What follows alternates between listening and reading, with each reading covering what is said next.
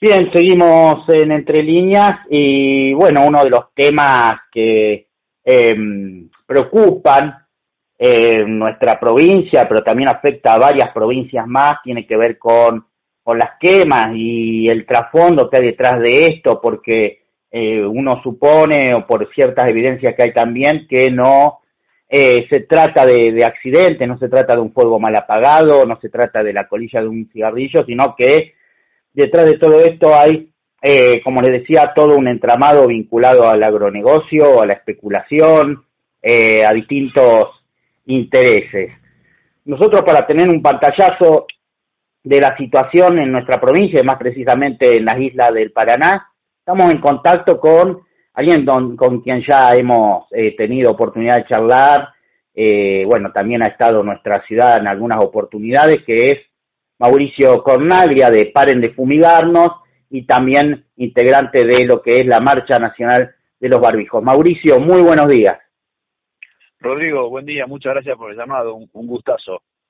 El gusto es mío, Mauricio. Bueno, comentame un poco la, la situación de lo que se está viviendo, eh, específicamente en lo que son las islas del Paraná, bueno, cuál es tu análisis o el análisis que colectivamente han hecho, porque vos, digamos, incluso eh, más allá de paren de fumigarnos, también, bueno, se ha establecido un vínculo entre las distintas organizaciones ambientales respecto a este tema. Sí, bueno, ya eh, se, instaló el tema, ¿no? Claramente, ya hace un par de meses que está absolutamente instalado en toda la sociedad, fundamentalmente porque, bueno, el humo les ingresó, o no se está ingresando a la mayoría, a todos los rosarinos y rosarinas, inclusive eh, a las localidades vecinas, está ingresando por las ventanas y las puertas y eso movilizó a buena parte de la, de la ciudadanía.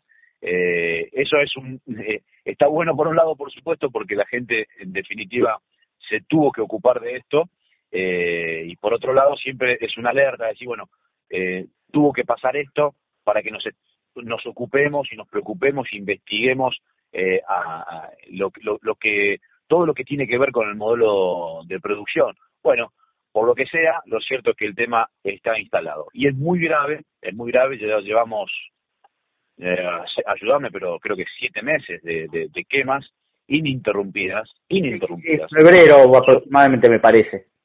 Exacto. Eh, solamente aflojó un poquito en estas últimas eh, lluvias, pero continúan los focos de incendio. De hecho, la multisectorial que se formó a partir de, este ecocidio eh, continúa con los cortes en el acceso al puente Rosario Victoria, inclusive el sábado pasado dos cortes en el mismo momento, también en la autopista Rosario Santa Fe. Para este fin de semana están programados muchos más cortes, a lo que se suma una multisectorial del cordón industrial y una multisectorial en la ciudad de Santa Fe y las localidades vecinas, los tres están articulando eh, en este momento para continuar visibilizando el tema y exigiendo fundamentalmente a las autoridades, eh, a las autoridades judiciales que hagan lo que tienen que hacer con los que ya están identificados como ah, parte de los responsables, ¿no? De, las quemas. Y a las autoridades políticas, porque en definitiva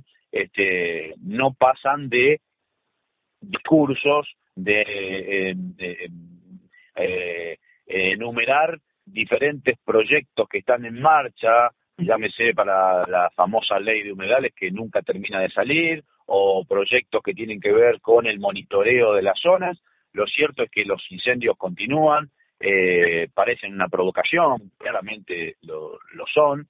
Y bueno, la multisectorial, menciono la multisectorial porque me parece que es lo más genuino que apareció en estos tiempos. Los que somos parte de otras organizaciones, bueno, venimos trabajando el tema del modelo productivo de hace mucho tiempo.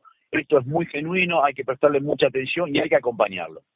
Las organizaciones que venimos desde hace mucho tiempo, lo mínimo que tenemos que hacer y de manera respetuosa es acompañar esto que no, este nuevo movimiento que, que, aflora en este momento, fundamentalmente sostenido por pibes y pibas muy jóvenes. ¿eh? Es un fenómeno extraordinario verlos moverse, cómo están organizados, a pesar, por supuesto, de la heterogeneidad que tiene ese, ese movimiento. Estamos en un momento muy, pero muy complicado y lamentablemente no hay señales de que esto termine. Eh, lamentablemente es esa la sensación que, que tenemos, por eso es fundamental seguir acompañando estos cortes a pesar a pesar de la pandemia, de los riesgos que por supuesto sabemos que estamos asumiendo yendo a un lugar con, con, con, gente, con mucha gente, ¿no? Pero bueno, no nos queda otra. Si no queremos que vuelva a pasar más esto, eh, el momento de actuar es este. No podemos relajarnos, quedarnos en casa y esperar a ver quién quizá a lo mejor eh, inicie la solución de semejante, de semejante cosillo, como claramente y sin exagerar sostenemos. Bien, vos mencionabas al inicio que, em, bueno, hay una parte de la población que se ha movilizado porque esta vez los afectó directamente, pero no, no es un fenómeno nuevo de este año, ¿verdad? Esto de, las quemas reiteradas, sobre todo en lo que es eh, las islas. No, no, no, por supuesto es, un, es una práctica eh, de todos los años y de hecho hay un antecedente muy importante en el año 2008 donde también fue de una magnitud enorme, no tanto como lo que está pasando ahora, pero sí de, una enorme magnitud, eh, que justamente aquel episodio del 2008 provocó, sí, la formación, la, creación de un programa de, cuidado y de, monitoreo, eh, un plan, un plan, ¿no? Así se llama, el PIECAS, el Plan Integral para el Cuidado del, Delta del Paraná, eh, que lamentablemente nunca fue tenido en cuenta. se, se formó en, en, el año 2008 a partir de esa enorme quema en la que participaron muchísimas organizaciones sociales, ambientalistas, y eso es lo rico ¿no? de, ese programa, pero que lamentablemente nunca se aplicó. Si se hubiese aplicado el PIECAS, no estaríamos en esta situación. Eso es lo que venimos reclamando de distintas organizaciones, porque hoy hay en el Congreso de la Nación alrededor de 15 proyectos de humedales y todavía no logran eh, definir, consensuar un, el mejor proyecto de ley. Eh, sin embargo, decimos, por supuesto, bienvenida a la ley y la, la, vamos a seguir reclamando. No es lo mismo tener ley a no tenerla, más allá de que después se cumpla o no se cumpla. Pero lo cierto es que si se hubiese aplicado el PECAS, no estaríamos en esta, en esta situación. Esa es la, la, la realidad. Eh, no sé si algo más me, no sé si contesto la, la, la pregunta, la intervención, Rodrigo. Sí, sí, perfecto. Mauricio, bueno, y también señalar esto precisamente, que es lo que yo decía un poco en la introducción. Acá no se trata de esos incendios de por ahí es una imprudencia, eh, un asado mal que quedaron las brasas prendidas, una colilla de cigarrillo. Acá evidentemente hay detrás todo un interés económico que vos señalabas. Sí, sí, claro. Eh, retomando la, la anterior eh, pregunta, yo te mencionaba los de 2008, pero lo que quería decir en definitiva para completar es que son prácticas que vienen de hace muchos años. Lo que pasa es que eh, siempre se hizo eh, en determinado momento del año, hay un determinado momento del año donde está se permite, por decirlo de una manera, o los lugareños, los isleños que conocen perfectamente el territorio, el clima y, la tierra precisamente, bueno, eh, llevan adelante estas quemas con la idea de que crezca nueva pastura para el, el ganado. El ganado. Eh, eso se hizo siempre, ancestralmente. Sí, es una práctica muy habitual, sí, sí. Claro, y si se hace de manera responsable, cuidada y por las personas que conocen el territorio, no habría problema. Acá se ha desbocado todo esto porque justamente hay detrás intereses, fundamentalmente de, de la industria ganadera, que corrida por el avance de la frontera sojera, no les, se fueron quedando sin espacio para la cría eh, industrial ¿no? De, ganado, todo ese ganado fue a parar a, a las islas, fundamentalmente se, se profundizó eso a partir justamente de la inauguración del puente Rosario Victoria que les facilitó el traslado de, de, de, esas miles y miles de cabezas de ganado. Y por otro lado, lo que siempre estuvo, y está inclusive presente en las otras provincias, aunque no tengan humedales. El, los proyectos inmobiliarios que siempre estuvieron y van a seguir estando presentes en esta, en esta situación. O sea que son varias las causas, fundamentalmente estas, ¿no? La quema para la cría de ganado y también probablemente para, para sembrar soja en esos, en esos territorios y el avance de los proyectos inmobiliarios, como sabemos, lo que pudimos ir muchas veces a la localidad de Victoria eh, en, Entre Ríos, cómo han avanzado sobre los humedales los distintos barrios privados o espacios de recreación, por supuesto para un sector muy pequeño de la sociedad. Claro, sí, sí, sí, sí, es para estos sectores que, que concentran la economía y que, bueno, obviamente siempre priorizan sus negocios por encima de todo lo demás, incluso la propia salud y el medio ambiente. Mauricio, bueno, eh, cambiando de tema, aprovechando que te tengo en línea, eh, se cumplió hace poco, a finales del mes de septiembre, un nuevo aniversario de la organización y estuvieron participando de forma virtual de otro de los temas por los que se viene luchando, específicamente ustedes, pero en general, que tiene que ver con eh, contar con una buena ley eh, de agrotóxicos, un tema que incluso te ha traído aquí a la ciudad en un par de oportunidades.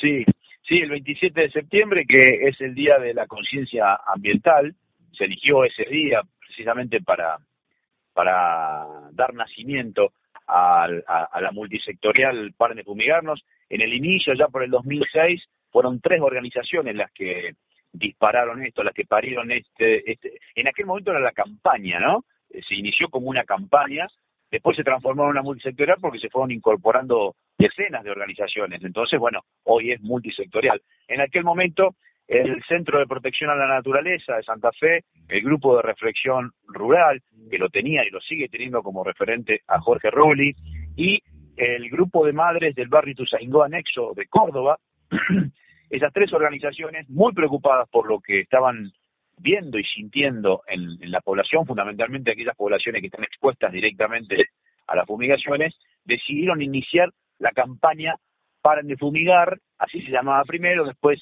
le pasó a llamarse Paren de Fumigarnos, y después, como dije anteriormente, eh, se transformó en la multisectorial que es hoy, 14 años de vida, y para eh, celebrarlo, eh, entre las actividades que estuvimos organizando y que seguimos planteando, eh, organizamos un conversatorio, como se dice ahora, eh, con los diputados y diputadas firmantes del último proyecto presentado en el mes de julio en la, en la Cámara de Diputados, que el proyecto modificatorio de la ley vigente de agrotóxicos, ¿no? Ya van múltiples presentaciones, vos sabés muy bien, fueron perdiendo estado parlamentario sistemáticamente desde hace más de 10 años a esta parte, bueno, estamos insistiendo nuevamente con este proyecto que modifica esta vieja ley del año 95, inclusive anterior al ingreso de los transgénicos oficialmente a la Argentina. Fue un conversatorio muy, muy interesante en donde sirvió, entre otras cosas, para que nuevamente, públicamente, los diputados y diputadas asuman el compromiso de trabajar sobre esta ley y, y presionar a sus colegas, presionar en el mejor sentido, ¿no? A sus colegas para que este año nuevamente se vuelva a tratar y ojalá que consigamos una media sanción como la conseguimos, hay que recordar, en noviembre del año pasado. ¿sí? En noviembre del año pasado sale de Cámara de Diputados con media sanción un proyecto que si bien no es el de la multisectorial para fumigarnos, pero claramente es un proyecto mucho más ambicioso de la ley actual, muy superador, eso fue a la Cámara de Senadores y la Cámara de Senadores con un artilugio que le permite, por supuesto, el, reglamento interno, hizo que pierda estado parlamentario el primero de mayo de este año. Como consecuencia, insistimos, y en el mes de julio, de la mano del diputado Carlos Delfrade, volvimos a ingresar este proyecto que estamos militándolo y tratando de forzar a los diputados y diputadas de que tal cual sucedió el año pasado, este año vuelve a salir de la Cámara de Diputados con media sanción y después veremos qué pasa en ese nido de, ratas, perdonen, que es el Senado de, la provincia. Sí, eh, bueno, ya desde hace tiempo, que incluso lo, creo que lo hemos conversado también, eh, una situación que se da, más allá del avance en la Cámara de Diputados, tal vez ahora ya eh, tienen que responder incluso a sus territorios, pero algo que se da también en el Senado es que muchos de los representantes están de los dos lados del mostrador, también tienen, digamos, su campito, por decirlo de alguna forma, con soja, y por ahí esto también los hace eh, eh, dudar o hasta no, no avanzar en, estos proyectos. Sí, sí, eh, en algunos casos fundamentalmente lo que más pesa es eso, que son realmente son, son productores y tienen, son dueños de grandes extensiones de, tierra. Eh, entonces, por supuesto, prioriz, por supuesto, dentro de su lógica, priorizan eh, eso y entienden, mal entienden, mal entienden, y a esta altura es una vergüenza que sigan entendiéndolo así, que mm, avanzar con una ley de protección para la ciudadanía, de prohibición del uso de agrotóxicos, eh, estarían perdiendo zonas para la producción. Y no es así. Por eso nosotros insistimos, nosotros y muchísimas organizaciones, en que justamente hablamos de alejar las fumigaciones, en este caso el nuevo proyecto habla de alejarlas a 1500 metros, las fumigaciones terrestres, ¿no? Prohibir definitivamente las fumigaciones aéreas, alejar 1500 metros las fumigaciones terrestres, pero que en esos 1500 se produzca de otra manera, no estamos diciendo que ahí no se produzca. que no, no, no, no, lo que... vacía esa parte, sí. Claro, ahí, ahí hablábamos y por eso también acompañamos todos los años el proyecto que tampoco ha sido tratado en, la Cámara de Diputados, el proyecto de fomento a la producción agroecológica. Nosotros entendemos que el Estado debe hacerse cargo y debe acompañar a los productores que ya lo están haciendo y lo están demostrando que se puede producir inclusive a gran escala, teniendo en algunos casos, según los territorios, mejores rindes, inclusive que la, lo que se está haciendo ahora, ¿no?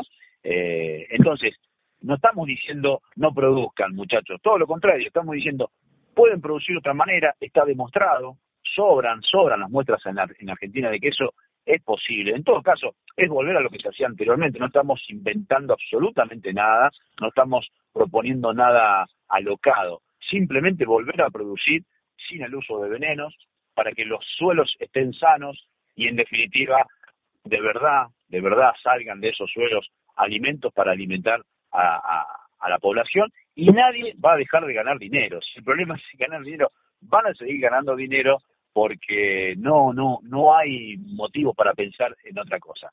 Y de esta manera vamos a estar cuidándole la salud a la población. Venimos diciendo en todo este tiempo, Rodrigo, de las quemas y demás, sin agrotóxicos, sin transgénicos, sin agrotóxicos, sin fertilizantes sintéticos, no hay quemas, ¿eh? es directamente, la relación es directamente ahí, no, no hay que buscar otro. Le agregamos, por supuesto, lo de los emprendimientos inmobiliarios, pero el modelo de producción es la causante de las quemas. Sin agrotóxicos, sin fertilizantes sintéticos, sin semillas transgénicas, no hay quemas. Fíjate vos eh, lo, mucho que, que, que favorecería una ley de agrotóxicos en la provincia de Santa Fe que al menos por ahora limite el uso de agrotóxicos mientras vamos hacia el modelo ideal que es el de dejar de usar absolutamente eh, tóxicos, ¿no?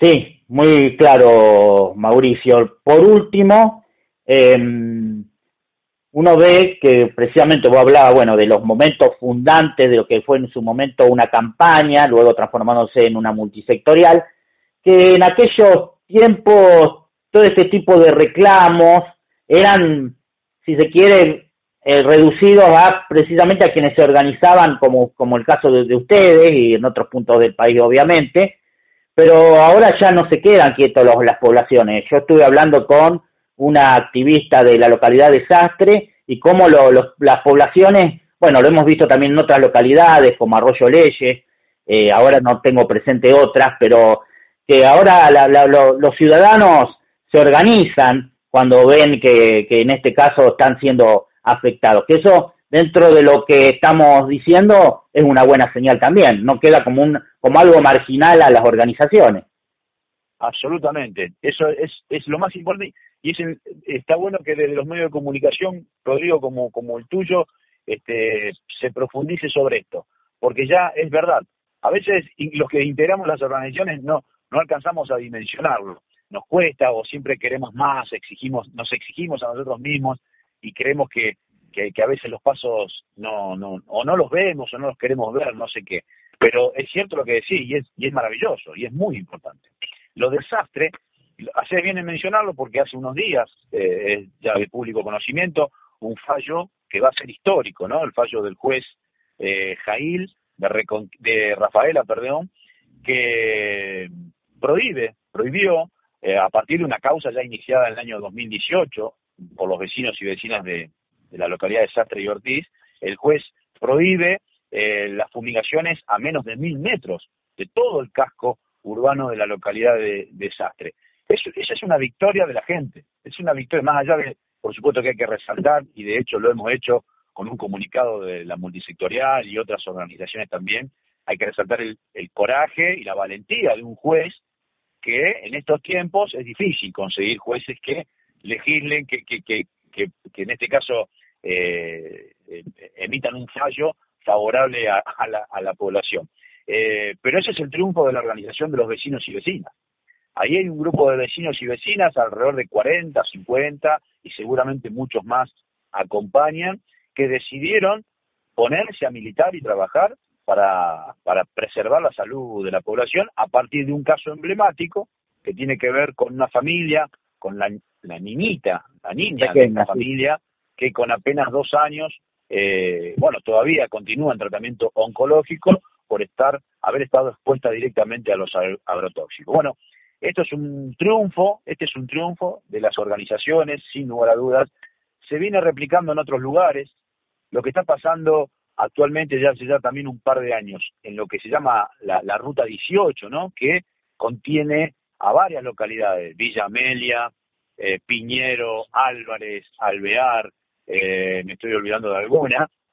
Eh, es maravilloso. La organización que se está dando en estos lugares es realmente maravilloso. Eh, y así podríamos nombrar a muchas, a muchas otras, ¿no?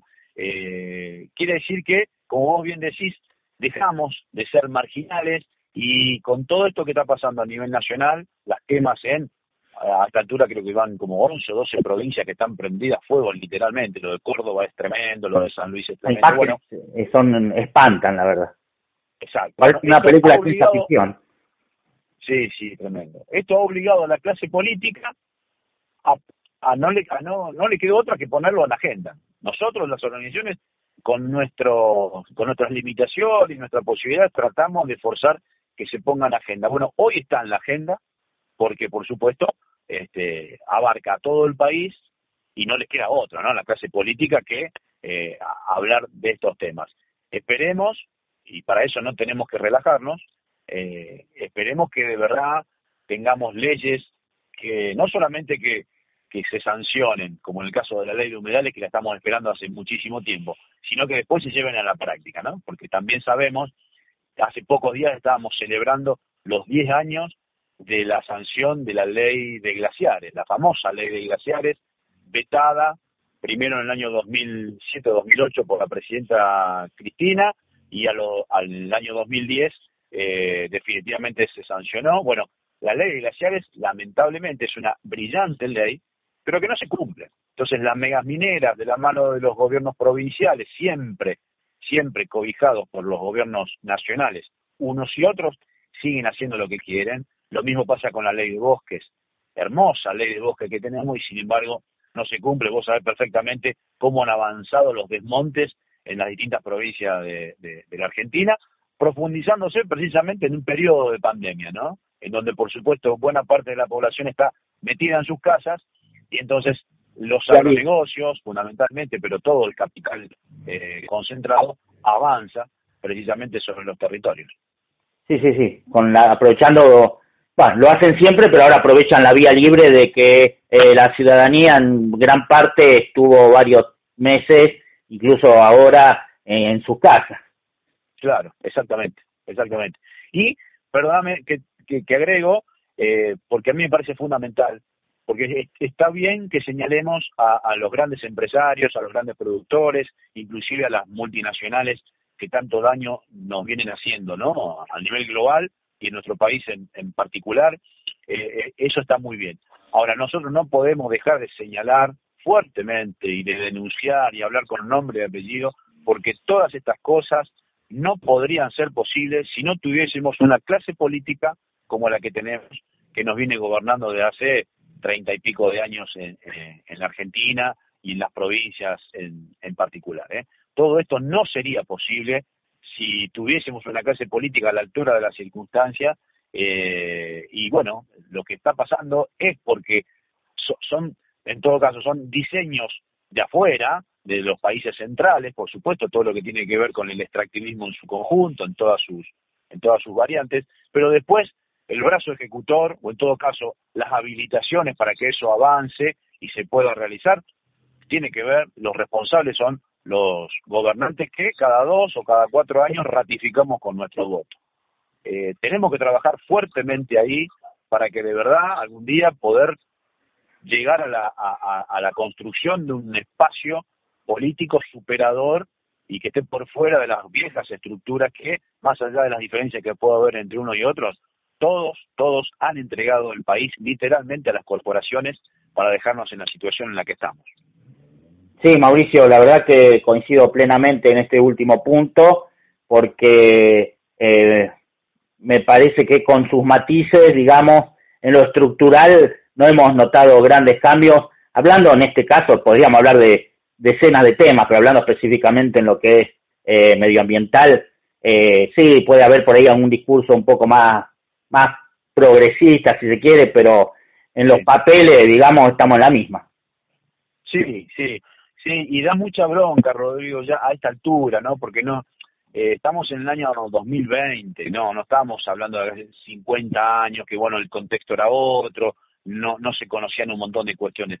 Lo que estamos, la, la bronca que nos da a esta altura es que ya todo se sabe. Los daños que ocasionan los agrotóxicos ya se recontra, saben, hace veintipico de años que tenemos instalado este modelo y profundizándose año tras año. Entonces da muchísima bronca que los gobiernos sigan insistiendo y acá sí que se sacan la careta, no, no, no disimulan nada, eh, y siguen insistiendo con profundizar el modelo de, de, los agronegocios, siguen insistiendo con profundizar la explotación megaminera, siguen insistiendo con vaca muerta, siguen insistiendo con la explotación del litio, cuando esos, esas actividades precisamente son las generadoras de la, en todo caso, son las, las que permiten que se propague, entre otras cosas, el virus eh, del COVID. Porque el COVID si, tiene su origen, es zoonótico, por supuesto, y tiene que ver con la devastación de los territorios y ese contacto entonces más directo que hay entre algunas especies animales con los seres humanos, pero después, como en el territorio nuestro, el argentino, encuentra el virus, esos territorios también devastados y cuerpos absolutamente debilitados. Inmunológicamente estamos enfermos en todos los argentinos y argentinas.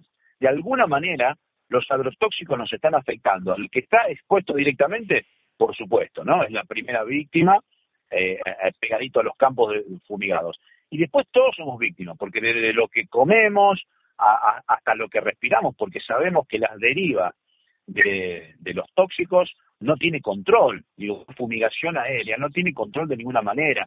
Y han, hemos encontrado agrotóxicos en la Antártida, así que imaginémonos, esto es un caldo de cultivo para que justamente la pandemia se instale y esté haciendo los estragos que está haciendo. Pero, ¿cuál es la respuesta de las autoridades nuestras? Más extractivismo. Por eso yo vengo diciendo de manera irónica, pero lamentándome mucho, que Alberto Fernández, Alberto Fernández si hay algo que no se le puede recriminar es que no está cumpliendo con lo que prometió en campaña. Porque el tipo prometió en campaña o habló en campaña y visitó a las provincias, fundamentalmente en megamineras, y se sentó a hablar con los dueños del modelo agroexportador, y nos dijo claramente que él iba a ir por ahí. Pasó, asumió el 10 de diciembre de, de 2019 y cumplió, viene cumpliendo perfectamente con lo que prometió. Y ese es un problema para los argentinos y argentinas. Cuando el 20 de marzo nos mandaron a guardar en nuestras casas hasta el día de hoy y se establecieron esas actividades esenciales, entre las actividades esenciales aparecían las fumigaciones. El agronegocio siguió funcionando como si nada pasara. No estuvo prohibido nada de lo que tiene que ver con todas estas prácticas. La mega minería siguió funcionando como si no pasara nada en la Argentina. Entonces, mientras nos dicen a cada rato que tenemos que cuidarnos, que lo primero es la salud, que está la salud por encima de la economía, paralelamente siguen destrozando el territorio y ni hablar con lo que se viene, ¿no? este famoso acuerdo que se está cerrando con la República Popular China de instalar 25 megagranjas porcinas para, para exportarle después chanchos a los chinos que precisamente no son ningunos estúpidos, se sacaron ese problema por todas las pestes que vienen padeciendo, y nosotros, porque somos unos fenómenos bárbaros, le abrimos la puerta y decimos, vengan a instalar la fábrica de pandemias acá en Argentina. Sí, sí, es tal cual. Se los producimos nosotros. Ya le, ahorramos otra parte del trabajo. Antes era mandarle la soja y todo, digamos, y los derivados. Ahora No, háganlo directamente ustedes y después nos mandan los chanchos. Claro, eso es terrible, Rodrigo. Si eso avanza, que por supuesto que eh, todas las señales indican que sí, más allá de la enorme resistencia que, que se viene dando, de hecho, la postergación de la firma, que iba a ser en agosto y se postergó ahora hasta noviembre, eh, tiene que ver con la gran resistencia que viene teniendo este, este acuerdo. Ahora, hemos visto inclusive algunos conversatorios con los actores fundamentales, ¿no? El canciller Felipe Solá, gran ideólogo de todo esto, eh, el ministro eh, Basterra de Agricultura, bueno, todos los que vienen fomentando esto están convencidísimos, convencidísimos en avanzar con, con, con esto. Mm, lamentablemente es así. ¿Y qué pasa en nuestra provincia? Como pasa en la mayoría de las provincias. El gobernador Pelotti, con todo lo que significa, y ya lo conocemos, por supuesto, ofreciendo la provincia para que una de esas 25 mega granjas se instale aquí en la provincia de Santa Fe. Así que a estar atentos, a estar atentos, porque ¿quién dice que también quizá no estén preparando el territorio de los humedales? Para, esa es una, una, una suposición mía, ¿eh? ¿Quién dice que no estén preparando también el territorio de los humedales para cuando definitivamente se firme este acuerdo y que a lo mejor se acepte a Santa Fe como uno de los destinos de estas mega granjas? Sí, sí. Eh, Mauricio, hemos hablado eh, largo y tendido, como se suele decir, pero mira, públicamente eh, te comprometo a que en un par de semanas profundicemos más en alguno de esos temas que digamos que abriste vos la puerta, bueno, y en el diálogo se abrió, que tiene que ver con esto último, que tiene que ver con la megaminería y otros temas más, porque sería interesante seguir profundizándolo. Yo no te quiero robar más tiempo ahora, nos hemos extendido casi media hora, así que, pero de, ya públicamente dejo la puerta abierta para, para ampliar esos temas, si te parece en un par de semanas o antes. Sí, cuando, cuando vos quieras, Rodrigo, cuando vos quieras, porque eh, yo encantado, encantado, aparte porque porque sé de, la manera en que haces este trabajo y porque fundamentalmente son los temas que tenemos que hablar los argentinos y argentinas. Nos podemos hacer los distraídos, está bien que nos distraigamos con otras cosas, pero nos está pasando esto en la Argentina, tenemos que hablarlo en este momento que por otra parte ya estamos llegando tarde igual, como siempre se llega tarde, pero tenemos que debatir estas cosas, tenemos que debatir. En los grandes medios de comunicación ya estamos cansados de decirlo, no se debate con, con el nivel al menos o con la profundidad que uno esperaría, eh, ¿cierto? Que, que, se debatan. Entonces, tenemos que hacerlo nosotros, Rodrigo. Eh, hay que hacerlo. Así que encantado cuando lo necesiten, cuando quieran, seguimos charlando sobre esto. Déjame agregar algo más que también es un problemón. Eh, hace muy poquito, un par de semanas celebrábamos, y lo vamos a seguir haciendo, por supuesto, que la justicia ambiental, solamente la justicia ambiental chilena, las otras justicias sabemos a dónde está parada, pero parte de la justicia ambiental eh, definitivamente prohibió eh, a la Barricol seguir avanzando con el proyecto ya instalado de hace muchos años, este proyecto binacional Pascualama, que incluye a Chile y Argentina en la cordillera, le prohibió a, a Gold seguir avanzando con el proyecto. Expulsó la justicia ambiental chilena por la presión de las organizaciones, por supuesto, ¿no? También otro triunfo, en este caso del pueblo chileno, la expulsó a la Barricol. La Barricol no está más en Chile llevando adelante el proyecto megaminero Pascualama. Celebramos eso y a las pocas horas, a las pocas horas, el primer cachetazo del lado argentino.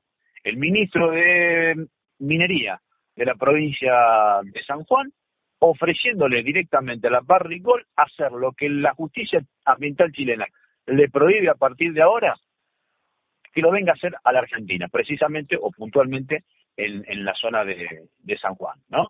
Ese es otro problemón, otro problemón que se profundiza, es un problema viejo, pero que se profundiza. Provincias que habían avanzado, como Chubut, en la prohibición de la mega minería, hoy, de la mano de Arción y su gobernador, pero siempre siempre respaldado por el gobierno nacional, insisten, insisten con la mega minería.